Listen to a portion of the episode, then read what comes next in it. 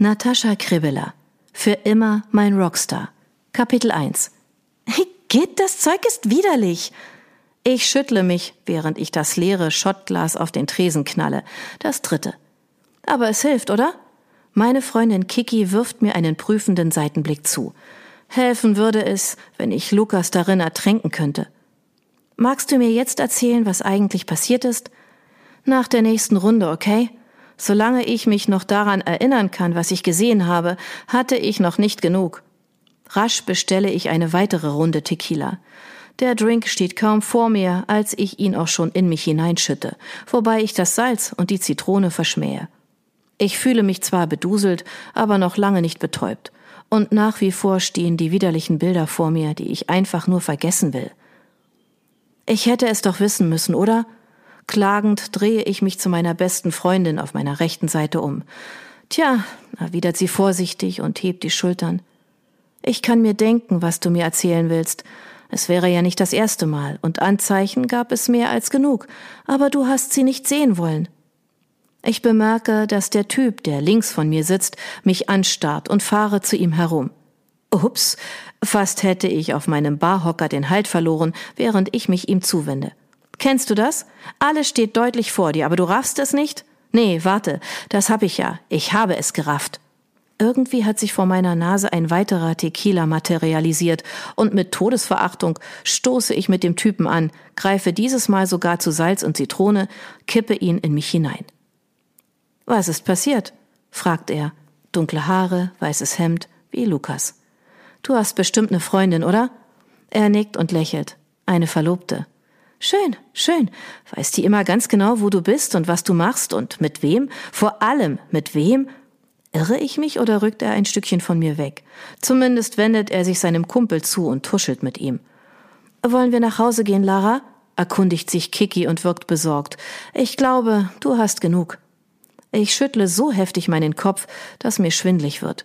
Auf keinen Fall. Ich brauche Ablenkung, damit ich vergessen kann, was ich gesehen habe. Dann kommst du eben mit zu mir. Hey, morgen fliegen wir nach Finnland.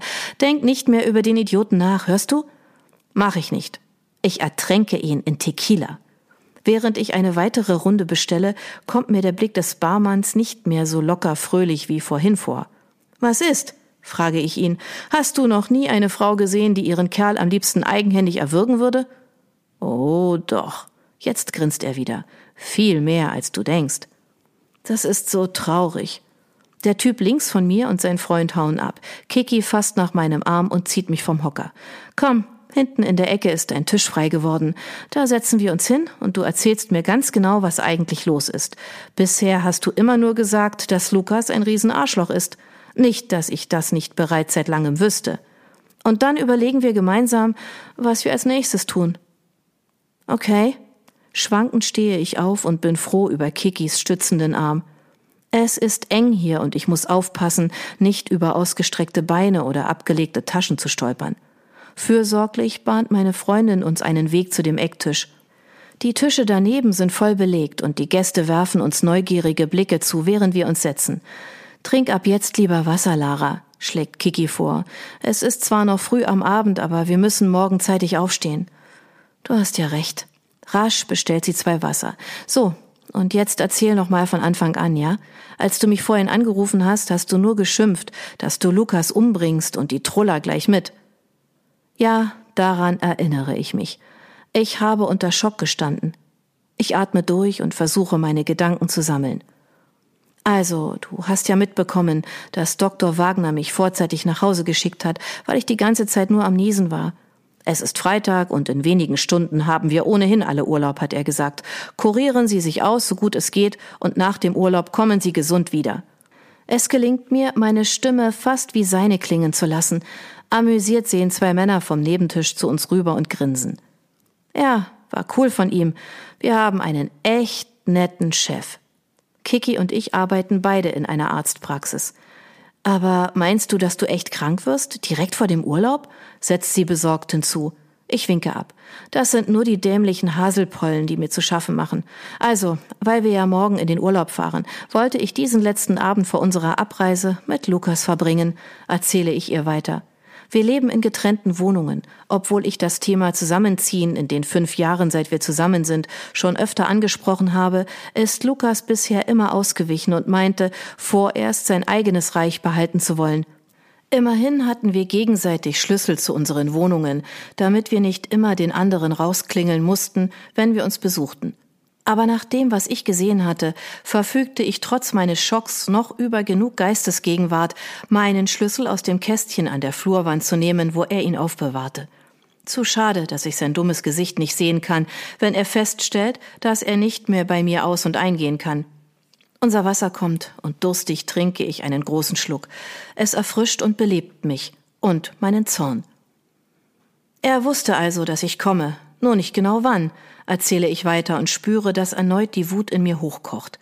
Er hat erst drei Stunden später mit mir gerechnet. Kiki sieht mich gespannt an und auch die Männer am Nebentisch scheinen ihre Ohren zu spitzen. Als ich ihnen einen Blick zuwerfe, wenden sie sich rasch ab. Ich habe mich auf ihn gefreut, weißt du? Wir würden Pizza und eine Flasche Wein bestellen und uns noch einen herrlich romantischen Abend machen, bevor wir uns zwei Wochen lang nicht sehen würden. Und dadurch, dass ich früher nach Hause gehen durfte, hätten wir sogar noch einige Stunden mehr miteinander. Mein Hals ist ganz trocken und ich trinke einen weiteren Schluck Wasser. Tja, und dann kam ich in seine Wohnung und sah die rote Jacke an der Garderobe. Okay, er hat Besuch, dachte ich, völlig harmlos, weißt du? Gerade als ich rufen wollte, dass ich da bin, hörte ich etwas aus seinem Schlafzimmer. Leises Lachen, Gekicher. Oh nein, flüstert Kiki, sie hängt gebannt an meinen Lippen. Ich nicke, während all die Bilder mir wieder vor Augen stehen, als wären sie gerade erst geschehen. Ich hielt den Atem an und schlich über den Flur zum Schlafzimmer. Die Tür war nur angelehnt, und ich spähte hindurch. Kiki, ich wünschte, ich hätte es nicht getan. Plötzlich fühle ich mich unsagbar müde und reibe mir über die Augen. Kikis Blick ist voller Mitleid und sie legt ihre Hand auf meine. Da war diese rothaarige Tussi, die auf ihm saß und den Kopf in den Nacken warf. Lukas, stöhnte sie. Wieder verstelle ich meine Stimme und wieder sehen Leute von den Nebentischen zu uns herüber. Scheiße, entfährt es Kiki. Sie waren so beschäftigt, dass sie gar nicht merkten, dass ich da war. Was hast du gemacht? Ich war wie gelähmt.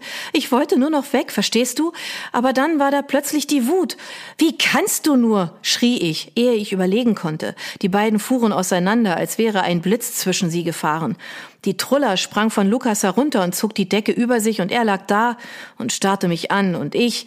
Unvermittelt beginne ich zu weinen. Wie konnte er mir das nur antun? klage ich. Offenbar laut, denn etliche Köpfe rucken zu uns herum. Kiki rückt näher zu mir heran und nimmt mich in den Arm. Er ist eben ein Arschloch, bekräftigt sie. Er war schon immer eins und wird immer eins bleiben. Das hat er ja gerade mehr als gründlich bewiesen. Ich schniefe und trinke mein Wasser aus. Jetzt könnte ich doch noch einen Drink gebrauchen. Trinkst du noch einen Tequila mit? Okay, ausnahmsweise, aus medizinischen Gründen. Rasch bestellt sie zwei weitere Shots. Ab morgen bin ich doch sowieso weg, überlege ich laut und wische mir über die Augen.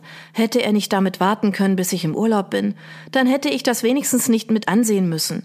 Die Bilder kriege ich nie wieder aus dem Kopf. Ach Süße, es ist.